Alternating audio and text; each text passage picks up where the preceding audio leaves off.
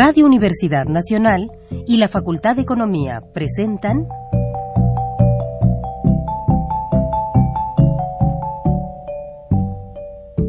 Los bienes terrenales.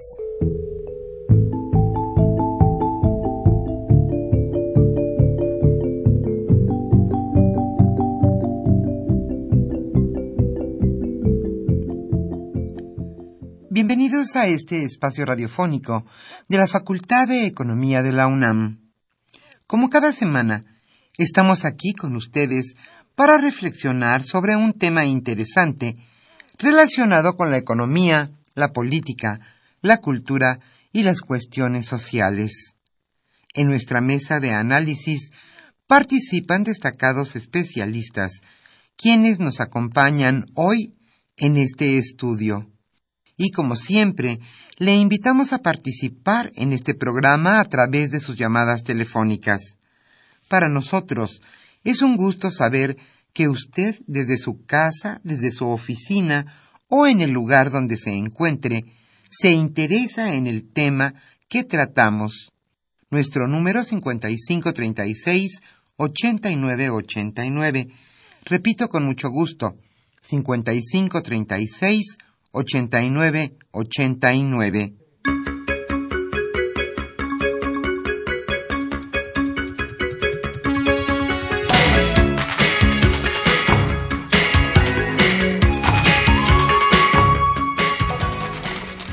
En este agradable viernes aquí en la capital de la República, estamos nuevamente con ustedes en su programa Los bienes terrenales. Primeramente queremos dar una disculpa porque la semana pasada, por cuestiones técnicas, el programa se escuchó con muchísimas dificultades. Pero ya estamos aquí con ustedes nuevamente. Y hoy precisamente hablaremos de un tema sin duda más que actual y más que actual, ya que las declaraciones hoy del secretario de Hacienda fueron en el sentido del tema que abordaremos en este programa. Ingreso, gasto y crecimiento. Este será nuestro tema. Aníbal Gutiérrez Lara charlará hoy con el especialista Gildardo López Tijerina, catedrático de nuestra facultad, la Facultad de Economía de la UNAM. Hoy, como le decíamos por la mañana, el secretario de Hacienda señaló que habrá un recorte, él lo llamó ajuste, al gasto en nuestro país de 124.300 millones de pesos. Los recortes que se proponen son principalmente para la Comisión Federal de Electricidad, según dijo el secretario, y también para Pemex. Y también habrá un ajuste importante en el gasto corriente, no así en el gasto de inversión. Este es un anuncio muy importante, ya que también señaló el secretario, como decíamos, hoy en la mañana, que se suspenden al menos indefinidamente el tren que correría de México a Querétaro, tren cuestionado por muchísimos especialistas y también el transpeninsular. Estas son dos obras muy importantes de este sexenio que por lo pronto se suspenden, no así el aeropuerto de la Ciudad de México. Pero de esto y de más cosas sobre ingreso, gasto y crecimiento charlarán hoy en un diálogo Gildardo López Tijerina y Aníbal Gutiérrez Lara. Hoy el libro que vamos a obsequiar a nuestros radioescuchas se titula ante la crisis, estrategias empresariales de innovación en México y España. Como siempre, le invitamos a participar en este programa a través de sus llamadas telefónicas. Y hoy estaremos con ustedes Humberto Sánchez Castrejón en los controles técnicos y estará Pedro Rosales, Celeste Camacho y Lilibet Hernández en los teléfonos para contestar sus preguntas y atender sus comentarios. Yo soy Irma Espinosa, estaré con ustedes esta hora aquí en Radio UNAM. Ahora sí, la economía durante la semana.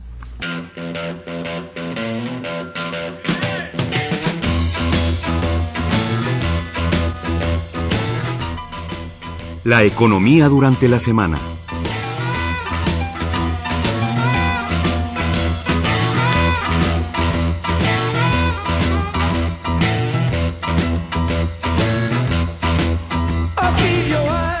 El recorte será de 124.300 millones de pesos, pero ya diversos especialistas mencionaban esto desde ayer. Tras varias semanas de caída en el precio del petróleo, especialistas económicos financieros estimaron que el gobierno federal podría anunciar como sucedió realmente, un recorte de entre 0.5 y 1% del Producto Interno Bruto.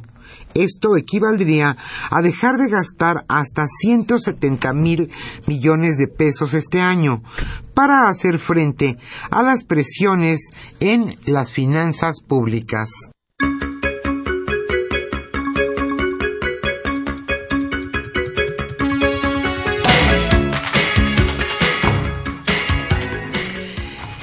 También el tren queretano estaba muy cuestionado.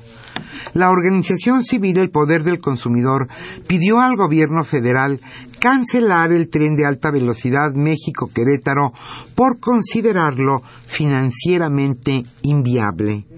Este es un absurdo presupuestal. Es un proyecto que no tiene justificación técnica, que va a aumentar la deuda pública y que requerirá de un subsidio permanente. Todo esto también lo decían especialistas y miembros de la organización civil al gobierno y hasta hoy por la mañana se señaló que este proyecto tan tan cuestionado se suspende indefinidamente.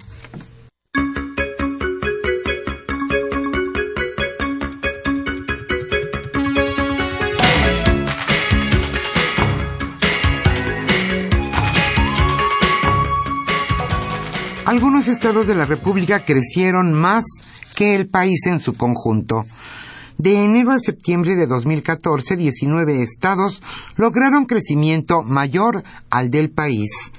En ese periodo, el indicador trimestral de la actividad económica estatal subió a tasa superior que 1.9% anual nacional. Entre los estados que destacan por su dinamismo económico están Aguascalientes y Michoacán.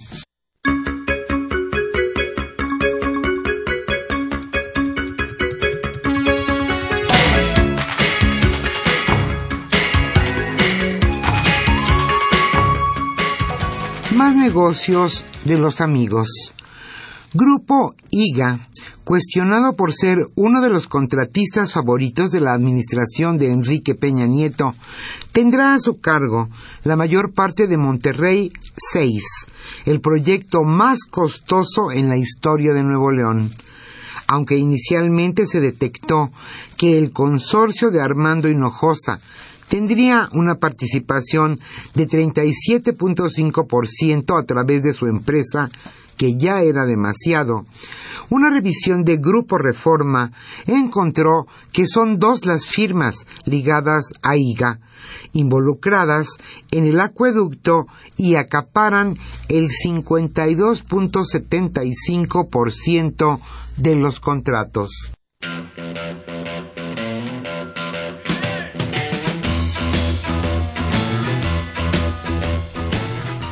El tema de hoy...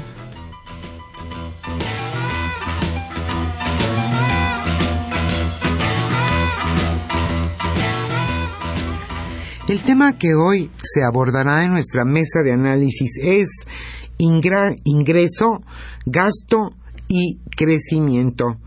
Nada más actual en base a las consideraciones de hoy del secretario de Hacienda. Gildardo López Tijerina charlará hoy con Aníbal Gutiérrez Lara sobre este tema. ingreso, gasto y crecimiento. Como siempre, le invitamos a participar en este programa a través de sus llamadas telefónicas. El libro que hoy estaremos obsequiando se titula Ante la crisis, estrategias empresariales de innovación en México y España, y los autores son Leonel Corona y Javier Paunero.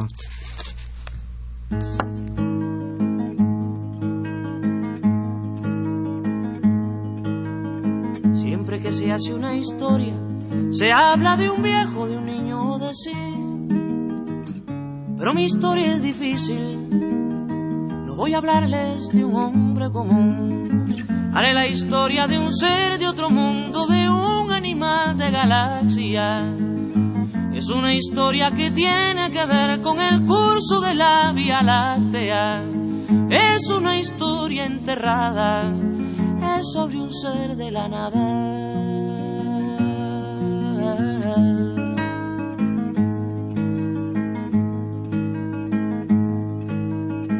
Nació de una tormenta en el sol de una noche el penúltimo mes.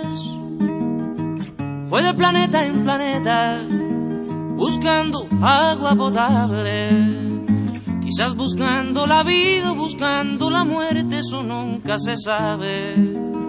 Quizás buscando siluetas o algo semejante que fuera adorable, o por lo menos querible, besable, amable.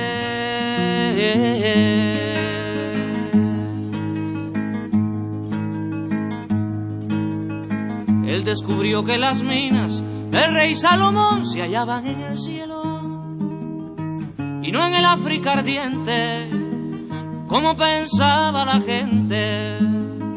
Pero las piedras son frías y le interesaban calor y alegría.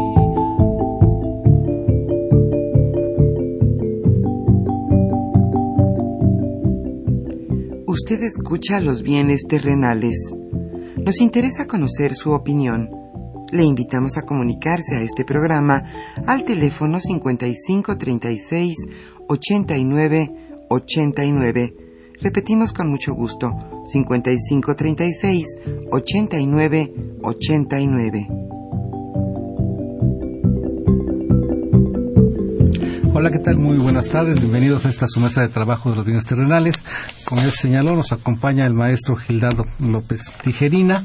Muchas gracias por estar aquí, Gildardo. Y el maestro Laureano Torres Barón. En esta ocasión, como se mencionó, tenemos preparado un programa que uh, aborda un tema que pues ya hoy sí en estos en esta hora es más coyuntura que nada en términos de el comportamiento de los ingresos del gasto y cómo se están vinculando o no al crecimiento. Eh, para dar una introducción nos vamos a remitir al anuncio que a las 10 de la mañana dio la Secretaría de Hacienda en un, en un escenario en el que se había detectado que a partir de lo que está pasando en los mercados petroleros, si bien se mencionaba que para el curso de 2015 había una suficiencia presupuestal debido a que se habían contratado unas coberturas petroleras, esto es que si el precio del petróleo no alcanzaba los niveles que están programados en el presupuesto, pues era factible primero echar mano de un fondo de estabilización para completar una parte y la otra era a través de uh, contratos con aseguradoras para poder cubrir el diferencial. Nunca quedó claro cuál era el piso, si era entre 76 dólares hasta 40 o hasta cero, pero el hecho era que eso generaba incertidumbre de hasta dónde había una cobertura. El anuncio de hoy fue precisamente en el sentido de que ante la volatilidad de los ingresos petroleros y los impactos que estaba teniendo en la economía y en el resto de, de otras economías, la idea era poder tomar una medida que desde la visión hacendaria es oportuna y necesaria en términos de comenzar a ajustar el gasto. En este sentido, el secretario de Hacienda señaló que ante este escenario no se iba a incurrir en un mayor déficit público a nueva deuda o nuevos impuestos, sino que la caída en los precios del petróleo obligaba a hacer un ajuste, un recorte al gasto público. Este recorte que se anuncia hace unas horas es de 124 mil millones de pesos, menos de un punto del PIB, 0.7, pero sí cerca de tres puntos del presupuesto aprobado originalmente. En, en, esa lógica, lo que nosotros estamos revisando es ver hasta dónde este ajuste va a tener el impacto deseado de poder contener cualquier situación de crisis o de desequilibrio, o hasta dónde va a impactar precisamente en la dinámica de inversión pública, tal y como aquí se señaló, si hay eh, eh, efectivamente un impacto importante en términos de lo que viene a ser eh, la suspensión de algunos proyectos. Este sería el entorno que tenemos y yo le pediría al maestro Gildardo que nos dé una visión de, este asunto. Sí, buenas tardes, Aníbal. Gracias por invitarme. en efecto, el día de hoy, como ya es sabido, se anunció este recorte presupuestal. La causa principal eh, se ha dicho y se ha subrayado es la caída del precio del petróleo.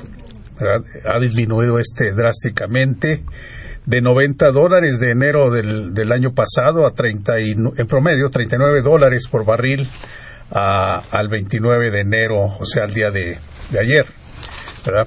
Es decir, un 60% abajo de los 79 dólares que fue el, la cifra o el, valor del barril establecido para efectos de la ley de ingresos para 2015.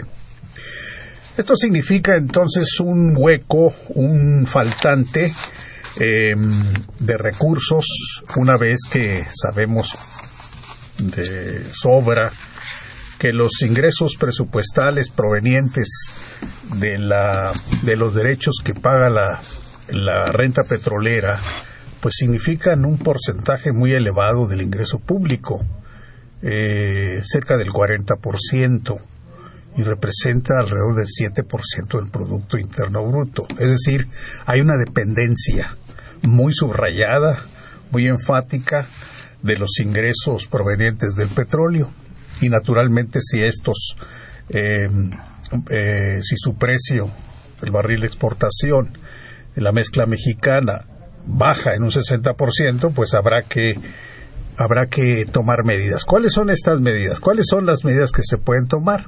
Bueno, eh, por un lado el, la deuda pública, el crédito público.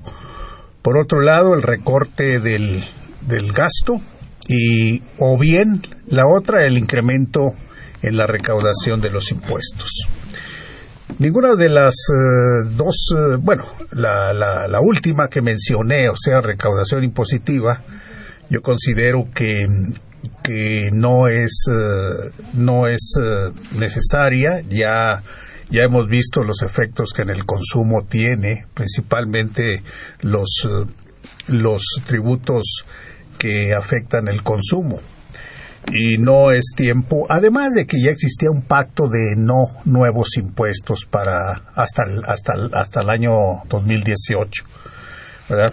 De manera que, que eso también contribuye a que la medida no se aplique, o sea, el aumento de impuestos.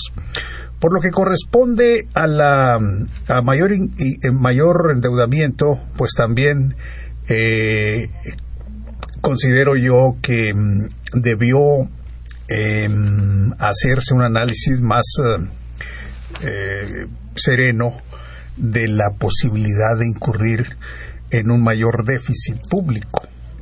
Yo creo que todavía hay un margen, si bien reducido, para incrementar el déficit público.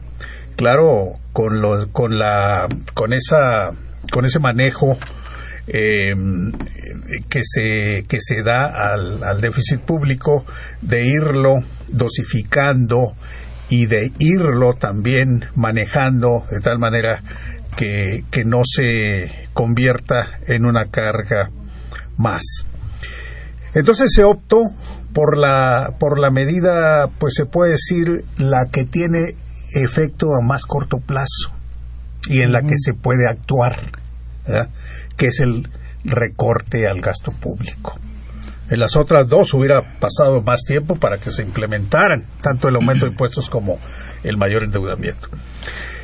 Eh, yo creo que sí, eh, sí este recorte, que si bien es de 124 mil millones de pesos y del cual el grueso va a gasto corriente, y el, es decir, el 60% de este parece ser que será el gasto corriente y el resto, o sea, el 40 gasto de inversión, pues definitivamente sí considero que va a traer un efecto en el crecimiento, quiérase o no, ¿verdad?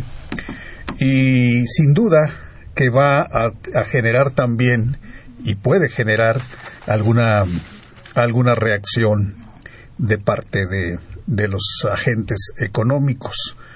Eh, sí, sin duda que esto traerá alguna consecuencia. Gracias. Eh, en esta idea, el, ajuste se está planteando, está dividido en, dos tramos. Estos 124 mil se uno en, el gasto, digamos, del gobierno como tal, ¿no? Sin contar a las empresas, ¿no, Laureano? Claro, claro. Eh, en, esa parte, nosotros eh, estábamos revisando que prácticamente de un ajuste de 52 mil, son 34 en gasto corriente, servicios personales, gastos de operación, algunos subsidios, y 18 mil en, inversión. Eh, ¿Cómo quedaría en, esta lógica este, la parte de las dependencias federales? ¿Cómo quedan ahí los, los recortes? Antes de abordar ese tema, habría que recalcar también una parte importante que es el trasfondo que estamos escondiendo detrás del el anuncio que hoy se, da. Si bien estamos recalcando que es una reducción de 124 mil millones de pesos debido a la baja del, del precio del petróleo, lo que esconde es la enorme dependencia que tenemos detrás de todo esto. O sea, el que nuestros ingresos dependan del 30% nos hace tan vulnerables a, situaciones como estas. Si bien hoy en día tenemos una variación positiva en la parte de la recaudación, esta no logra compensar realmente los efectos negativos que dejamos de tener por la recaudación de petróleo. Efectivamente, hoy hablamos de 124 mil, pero considerando la, parte de la, reducción que va a haber tanto a Pemex como a CFE, cifras que aún no son definitivas y que dependerá del Consejo de Administración de cada uno. Posteriormente, también habría que tomar en cuenta que estos, estos 124 mil se podrían incrementar. ¿Por qué? Porque no solamente se trata de una reducción este, que queda como absoluta, sino los efectos negativos que va a tener sobre la economía. Si bien es tanto una parte como de gasto corriente, el gasto de inversión también trae efectos multiplicadores que terminarán impactando tanto en la recaudación, tanto en, el consumo, tanto en la construcción, en otras industrias que iban a ser beneficiadas por, por estas obras. Hoy en día lo manejamos 52 mil millones para las dependencias, 60 mil 62 mil para Pemex y 10 mil para CFE. Estos 52 mil tienen que estar disminuidos a través de las diferentes dependencias que conforman la Administración Pública Federal y en donde el golpe más importante se le da a, la SCT con una reducción de 11.820 millones. Posteriormente así vamos bajando y educación es otro de los rubros que son de los más afectados también. O sea, son sectores que son tan importantes para la economía que es en donde le estamos pegando y llama la atención que si decíamos que a pesar de que es del 60% en gasto corriente, hablar de que era 11 mil millones de los 52 mil, o sea, el 10% que va hacia el gobierno lo absorbe una sola dependencia, que es la Secretaría de Comunicaciones y Transportes, que si bien intenta justificar que no se va a afectar tanto algunos proyectos como son el aeropuerto, la, la gran obra que se ha anunciado y que los efectos positivos que podría traer, la parte de caminos rurales podría también ahí ser afectada no en el corto plazo como se anunció, pero en el largo plazo debido a la reducción de los ingresos también podría terminar afectada. Queda abierta entonces ese impacto que puede ser superior en materia de inversión. Gildardo, a ver, eh, de acuerdo a lo que se informó hoy, dicen, en materia de inversión el ajuste es de 18 mil millones de pesos, hablando estrictamente del gobierno federal. Se reduce en 11 mil .7 miles de millones de pesos, comunicaciones y transportes. Ojo, se cancela el tren de pasajeros transpeninsular Quintana Roo, Yucatán. Se suspende indefinidamente el tren de alta velocidad México-Querétaro. Y también, ojo, se replantea o, habrá un replanteamiento de la estructura financiera del nuevo aeropuerto internacional de la Ciudad de México para incorporar más recursos privados. Las obras emblemáticas con las que esperaba iniciar esta administración eran precisamente los ferrocarriles y el nuevo aeropuerto de la Ciudad de México, lo que implica obra pública que de inmediato tiene un efecto multiplicador en la economía. Esta revisión del financiamiento del aeropuerto, que me suena más a que se posterga su, arranque, más la, situación de los ferrocarriles, ¿en qué medida puede impactar esa previsión que se tenía de, crecimiento? sin duda. Como ya se dijo, el efecto multiplicador que genera el gasto de inversión pues es más importante y más directo que el que genera el gasto corriente. Eh, eh, si bien el, el, proyecto de inversión relacionado con el aeropuerto internacional em, se mantiene y se habla de que solamente será revisada su estructura financiera, aquí lo que habrá que observar es si, si están dadas las condiciones para que los inversionistas privados estén en condiciones de, de, participar, de participar en las licitaciones que habrá para, para llevar a cabo este, este proyecto. Y, y considero que que también, por lo que corresponde al tren de alta velocidad México-Querétaro y el tren de pasajeros transpeninsular Quintana Roo, Yucatán, todo esto por 11.700 millones de pesos, como tú mencionaste, pues sí tienen, tiene, tendrán repercusión en la tasa de crecimiento económico de este año, sin duda. Y si continúan los ajustes al gasto de inversión, pues todavía sí tenderán y repercutirán en una disminución del crecimiento. Esto no tiene, eh, no tiene duda. Sí, hay una de las preocupaciones que yo había planteado en otras ocasiones era que si los ingresos no dan lo que tienen que dar en parte es porque no está creciendo la economía. Pero también si no crecen, entonces eh, había presiones en términos de cumplir con metas de reducción de déficit que como bien señalaste no la han querido cambiar. Seguimos en esa ruta de regresar al, al equilibrio presupuestal. Y por otro lado, había estos compromisos de inversión más una serie de programas sociales. Entonces, sí se veía que eh, se tendría que modificar parte de la estrategia para poder eh, sobrevivir a este ciclo, a esta coyuntura económica y a esta caída de ingresos petroleros. En temas de lo que hoy se planteó, se estaría pensando entonces en un freno de la estrategia que se tenía con afectación, lo señalan en algunos programas sociales, no, no en los principales, pero con afectación en la política social que se estaba desarrollando, en la política general de crecimiento. Sí, sí, leo que, por ejemplo, eh, habrá también una revisión de algunos programas sociales, como el que la pensión para los adultos mayores, que mm, el programa para el desarrollo de zonas prioritarias, otro más, y bueno, este programa de la transición digital terrestre, de, o sea, la entrega de, de televisores, pues este, creo yo que, que eh, sí repercutirá sin duda, pero no considero que sea tan prioritario. Sin embargo, los dos primeros que mencioné, es decir, el de adultos mayores, pues no olvidemos que tiende a crecer cada vez la cifra de mexicanos en edad en la tercera edad, como se dice ahora, ¿no? Adultos mayores, cada vez somos más, como diríamos. Y, como nos decía Laureano, ya estábamos estirando la mano sí, ya para ya no nos van a dar, ¿no? Y ahora resulta que la meta se va a, pues a quedar en donde está, yo supongo, ¿no? Pero sí, esto sin duda alguna va a tener repercusiones y va a generar eh, pues una molestia seguramente entre aquellas entre aquella parte de la población, insisto, cada vez mayor de, de adultos mayores precisamente.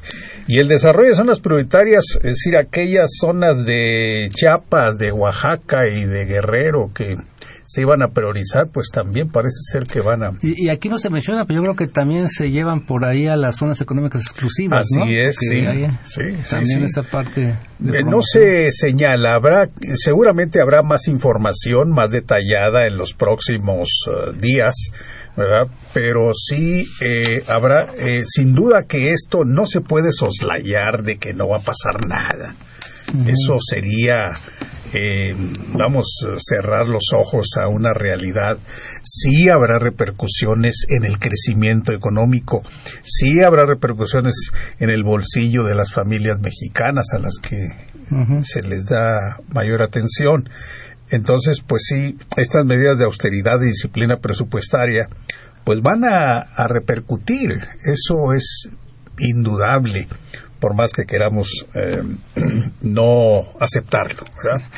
También, eh, perdón, también la reducción del 10% en, en los gastos personales en el renglón de gastos de servicios personales, pues sin duda va a traer eh, algún efecto en la en la eficacia de la de la administración pública. Sí, no, sí. Es, que anterior a esto que mencionaba, ahorita me estaba acordando precisamente en eso de desarrollo de zonas prioritarias, traemos, bueno, se traía la idea desde el gobierno federal hacer la, el planteamiento de impulsar tanto a través de la cruzada como este plan de desarrollo que le llaman de las de los tres estados del sur sureste, que abarca precisamente Oaxaca, Chiapas y Guerrero, se iba a hacer un mayor énfasis y se le iba a dar un mayor impulso para que realmente salieran de las condiciones en las que están. Efectivamente, las principales zonas de desarrollo eh, prioritarias se encuentran en estas entidades. Entonces, habría que ver también ahí el efecto que va a ocasionar tanto en la parte de, de inversión como sus efectos en el corto plazo, de qué tan grande va a ser el, el, golpe que, se les va a hacer a, estas entidades. Porque por un lado estamos promoviendo una cosa y por otro lado, maquilladamente, pero estamos impulsando una cosa diferente. Claro. Ahí, Laureano, eh, una, ¿en qué tanto afecta entidades federativas? Y este precisamente ese trabajo que regularmente porque dicen eh, prospera el programa de inclusión continúa igual subsidio de la vivienda igual incentivos a productores de maíz universidades públicas federales y estatales queda igual y los recursos 23 y, 33. Pero los proyectos de inversión, como dice, estaban planteados, por ejemplo, el transpeninsular, eh, supuestamente iba a arrastrar, iba a generar actividad económica en una zona importante, ¿no? Indudablemente es algo que llama muchísimo la atención. Cuando se anunciaron estos dos proyectos, tanto el de Yucatán como el de Querétaro, los anunciaban como los grandes proyectos que iban a traer una inversión, que iban a detonar zonas eh, económicas, que iban a tener un impulso tanto para la propia entidad como para las que se encuentran alrededor, que iba a permitir tanto efectos de impacto social de manera benéfica y hoy nos damos cuenta que estos proyectos que se anunciaron con bombo, y platillo van a ser este uno cancelado y el otro se va a ser pospuesto, que suena exactamente lo mismo. Ahora, plantean ellos que el ramo 23 y el 33 permanecerá este, sin ninguna modificación. Sin embargo, no se menciona el 28, que es una de las fuentes importantes de, ingresos de las entidades federativas y que será afectado tanto por la parte de los ingresos, porque si bien hoy en día con la cobertura vamos a poder tener cubiertos los ingresos públicos del gobierno federal, no va a haber ningún excedente que va a ir hacia las entidades federativas. Entonces también van a terminar siendo afectadas, lo cual hoy en día no ha sido mencionado y no ha sido abordado de manera seria. Gracias. Ahí también en términos de, de las coberturas, digamos, el un ejercicio presupuestal pues va corriendo a lo largo del año y tiene ahí sus flujos y va acompañado de pues el flujo de los ingresos. De hecho sabemos que cuando pasan los dos meses clave de recaudación, ya después de eso se, se suelta más el, el recurso para, para el gasto. Pues en términos de coberturas quiere decir que, que, no vas a tener ese ingreso sino hasta que venzan los contratos y las aseguradoras digan sí, el precio promedio tal, tal fue tal diferencial. O sea, va a ser digamos eh, en parcialidades y no va a ser un flujo y supuestamente son contratos que vencen en distintos momentos, ¿no? Eh, tengo entendido, bueno, se entiende que la cobertura se ha subrayado por parte de los servidores públicos de la Secretaría de Hacienda que sería hasta noviembre de este año 2015 cuando se conozca el promedio, el promedio del precio de barril de petróleo cuando en su caso se ejerza. Eh, el ejercicio sería eh, solamente cubriendo hasta 220, 288, 228 millones de barriles, exactamente, 228 millones de barriles. No sé, es decir, la diferencia para llegar a los 1.1 millones de barriles, que es la plataforma de exportación, repito la diferencia, es decir, 864 millones de... Eso no está no está asegurado, digamos. No está asegurado. No, tiene cobertura. Pero esa disposición del, del seguro, digamos, sería hasta el mes de noviembre. No sería en estos meses Exactamente. Ahorita no habría, o sea, en, todo caso la decisión habría sido me endeudo por ese monto para no contener y cuando cobre el seguro pago, ¿no? Así es, yo considero que, bueno, eh, es decir, como ciudadano considero que así debió haber sido. Ahora se tienen también el Fondo de Estabilización de los Ingresos Petroleros. Ahí hay 33 mil millones de pesos, según, según se ha informado, ¿no? Y la cobertura, la cobertura petrolera, pues también hubiera contribuido a como tú dices precisamente, em, endeudarse con esa parte que se recibirá en el mes de noviembre, sin hacer estos eh, recortes en realidad dramáticos, considero yo, y que sí van a repercutir en la, en la actividad económica, eso sin duda. Em, eh, pero bueno, eh, este es el, panorama que se nos presenta, ¿no? Este es el panorama que se nos presenta. Pero ¿qué hacer? Cuando ha ocurrido crisis de esta naturaleza como fue en 83, 94, en aquella ocasión yo recuerdo también hubo un gasto, hubo una reducción, un ajuste al gasto arriba del en 83, recuerdo más bien, fue, sí, una, o en, sí, en 94 igual, del arriba del 1.5% del PIB, el precio bajó hasta 8 dólares el barril, recuerdo. Bueno, pero creo yo que estos momentos críticos siempre se nos ha dicho que son los más eh, oportunos para reformar, para, para enfrentar esa crisis y, e instrumentar medidas fuertes de fondo en este tipo fiscales. Habríamos de preguntarnos qué medidas podríamos nosotros instrumentar. Ahorita hablamos de las del renglón del perdón del ramo 28 participaciones donde indudablemente va a haber una va a haber una reducción que va a afectar sin las finanzas de los estados y de los municipios. Entonces habría que preguntarse, bueno, ¿qué hacer? ¿Se van a quedar cruzados de brazos los gobiernos estatales y municipales? ¿Qué va a pasar? Y otro, otro punto importante, Laureano, el secretario también alcanzó a señalar que para el próximo ejercicio regresamos a presupuesto base cero. Esto quiere decir que todos los programas, no importa la inercia que traigan, en función del, desempeño. ¿Cuál es tu opinión sobre esto? En lo personal, creo que es uno de los aspectos más positivos mencionados durante el día. Precisamente eh, durante todo ese tiempo, la parte del presupuesto, creo que es un buen momento para replantear nuevamente cómo se ha venido ejerciendo el gasto. El presupuesto basado eh, base cero, partir de ahí nos da una pauta para realmente replantear objetivos de, económicos a nivel nacional. Tenemos que romper con la inercia con la que se ha venido manejando en las últimas los últimos años en donde solamente aplicábamos una tasa de variación, el ingreso se mantenía y se incrementaba, sin importar tanto las metas, los objetivos, sino simplemente se daba una inercia. si se hace en serio, se puede limpiar. Exactamente, exactamente. En lo personal lo aplaudo demasiado, que sea un momento de replantear la situación, de ver cuáles son las prioridades como nación y realmente encaminarnos hacia ello. Ok, bien, vamos a una pequeña pausa y regresamos.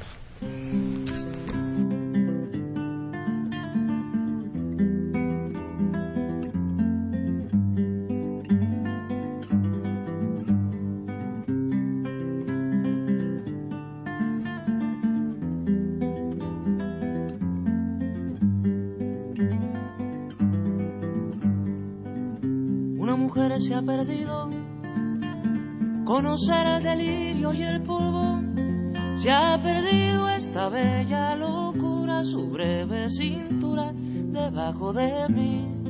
Se ha perdido mi forma de amar, se ha perdido mi huella en su mar. Veo una luz que vacila y promete dejarnos a oscuras. Veo un perro ladrando a la luna con otra figura recuerda a mí. Veo más, veo que no me halló. Veo más, veo que se perdió. La cobardía es asunto de los hombres, no de los amantes. Los amores cobardes no llegan a amores, ni a historias se quedan allí, ni el recuerdo los puede salvar, ni el mejor orador. Una mujer innombrable huye como una gaviota y yo rápido seco mis botas, blasfemo una nota y apago el reloj. Que me tenga cuidado el amor, que le puedo cantar su canción. Una mujer con sombrero, como un cuadro del viejo Chagall, corrompiéndose al centro del miedo y yo, que no soy bueno, me puse a llorar pero entonces lloraba por mí y ahora lloro por verla morir. Pero entonces lloraba por mí y ahora lloro por verla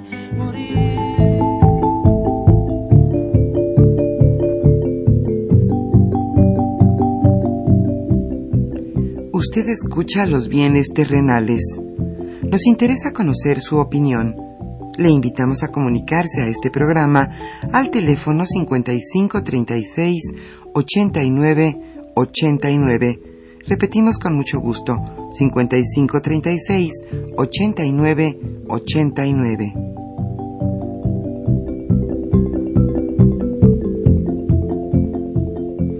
Gracias, volvemos a su mesa de trabajo con el maestro Gildardo López Tijerina y el profesor Laureano Torres Barón. Eh, agradezco la llamada de Jorge Morales, de la Gustavo Madero, eh, que nos pide que abordemos explícitamente aquí el debate sobre la licitación del tren ligero México-Querétaro. Creo que lo podemos abordar en un marco de, desarrollo de infraestructura y que implica todo lo que se ha movido alrededor del anuncio de hoy. Muchas gracias a Jorge Morales.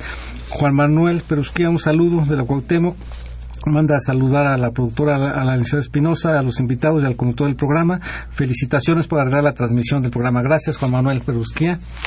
Este, con Jesús Ríos de Miguel Hidalgo, cómo afectará el recorte anunciado a los proyectos de desarrollo que anunciaron para Oaxaca, Guerrero, Michoacán y Chiapas. Pues precisamente lo que se había mencionado, sobre todo lo, lo del tren y en parte algunos de los programas que habíamos mencionado, el de zonas prioritarias sobre todo, ¿no?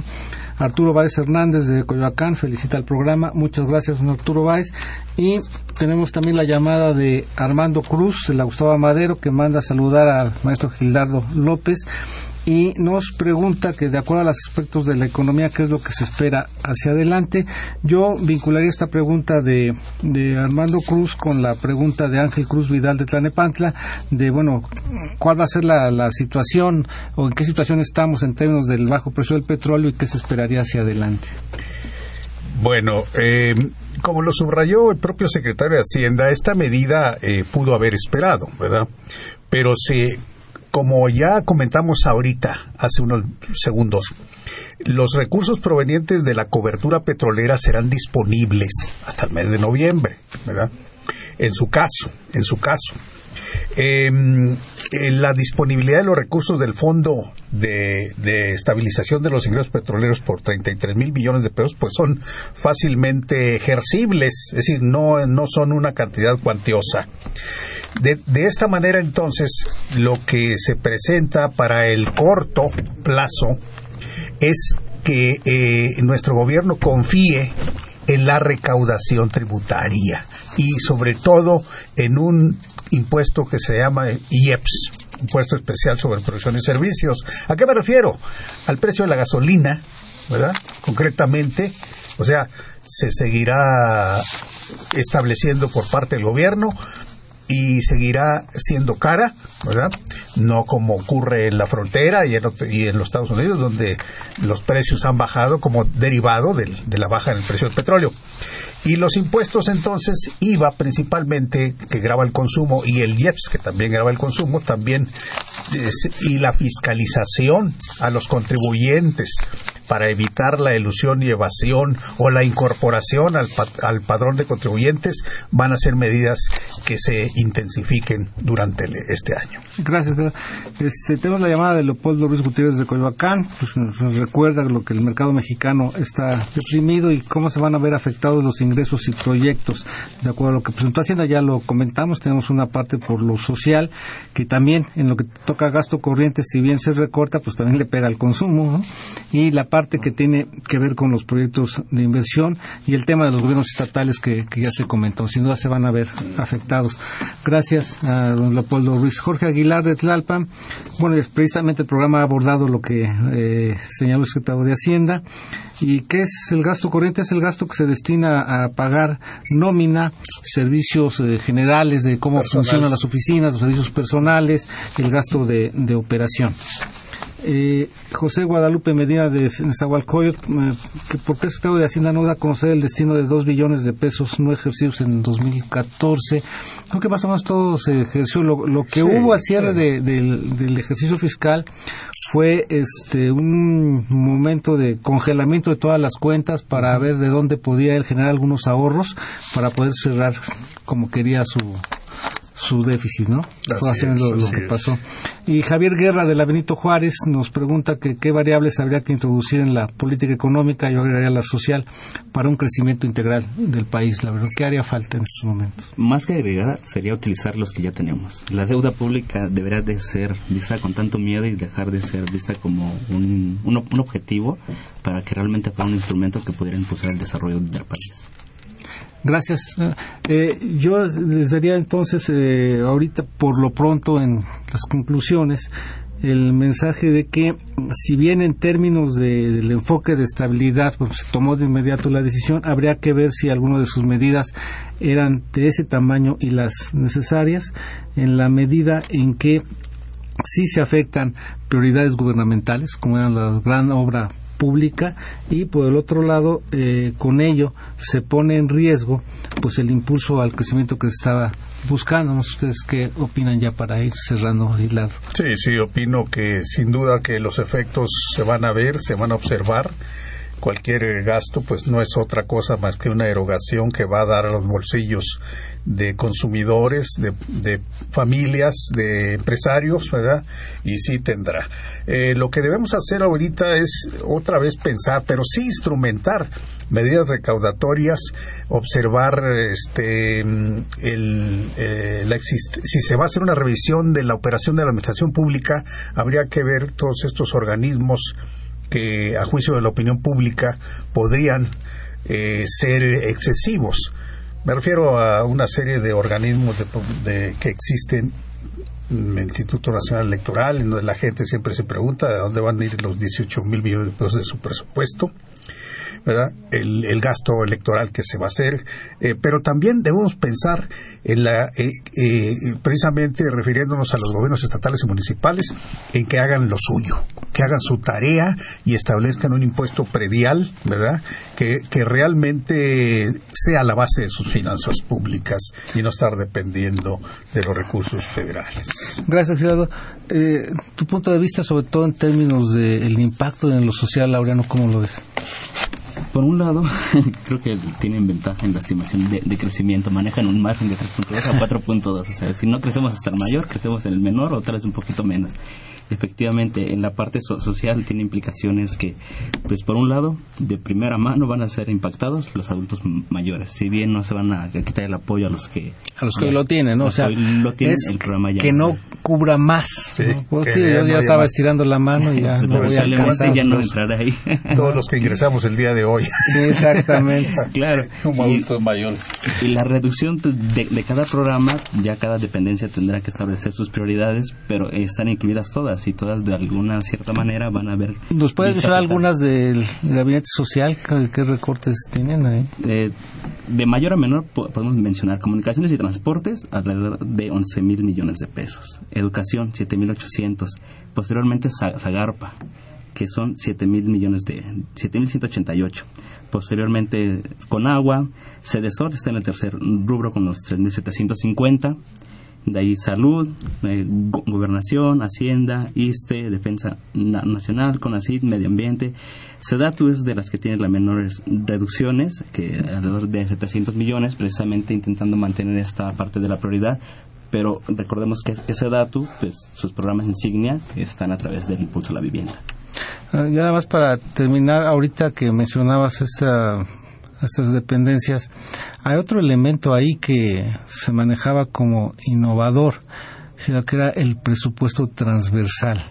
En estas condiciones, pues qué tanto interés van a tener los que están involucrados en proyectos conjuntos de seguir poniendo sus canicas donde está jugando otro. Creo que esa parte también se va a ver afectada, ¿no? Y sobre todo hay muchos de ese estilo en la cuestión social, ¿no? Sí, sí, sí.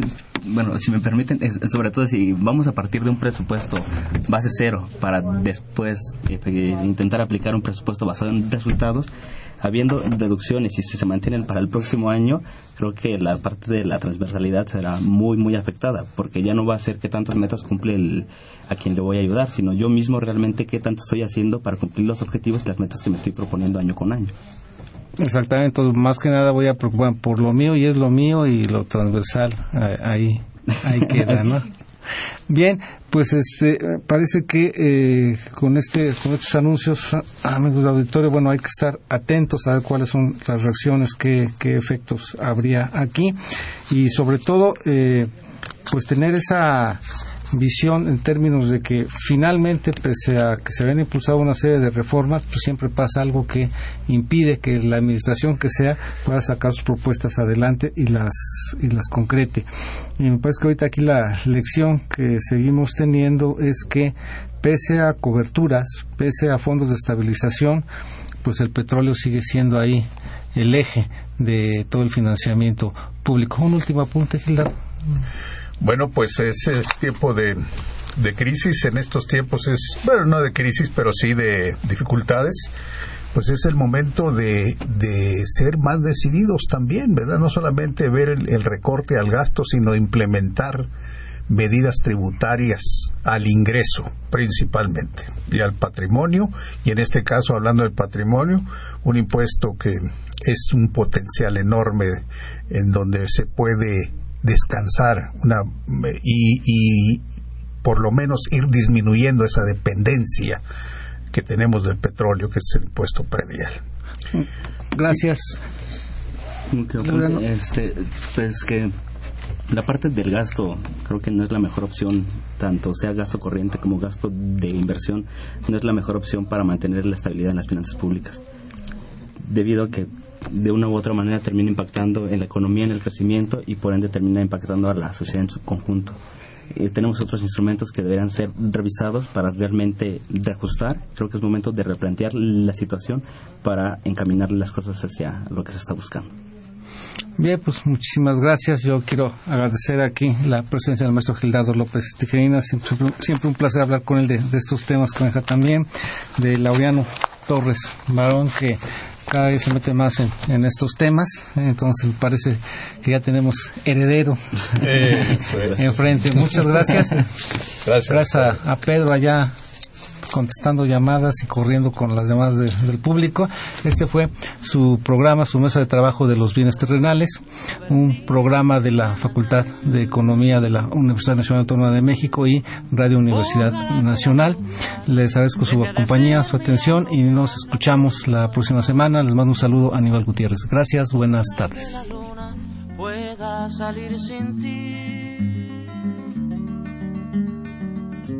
Ojalá que la tierra no te bese los pasos. Ojalá se te acabe la mirada constante, la palabra precisa, la sonrisa perfecta. Ojalá pase algo que te borre de pronto, una luz cegadora, disparo de nieve. Ojalá por lo menos que me lleve la muerte para no verte tanto, para no verte siempre en todos los segundos, en todas las visiones. Ojalá que no pueda. Agradecemos su atención y participación en este programa a través de sus llamadas telefónicas y la invitamos la próxima semana a la misma hora en otro programa más de los bienes terrenales. La coordinación general fue de Carlos Javier Cabrera Adame. La coordinación académica de Aníbal Gutiérrez, Roberto Cabral, Alejandro Pérez Pascual, Rubén Antonio Miguel y Leonardo Lomelí Vanegas. En los controles técnicos, nuestros compañeros Miguel Ángel Ferrini y Agustín Mulia. Y en la voz y producción, su amiga Irma Espinosa, quien se despide de ustedes y le desea un agradable fin de semana.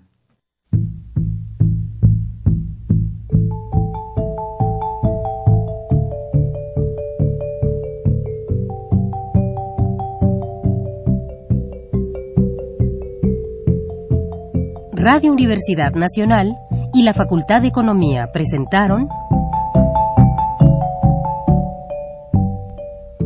Los bienes terrenales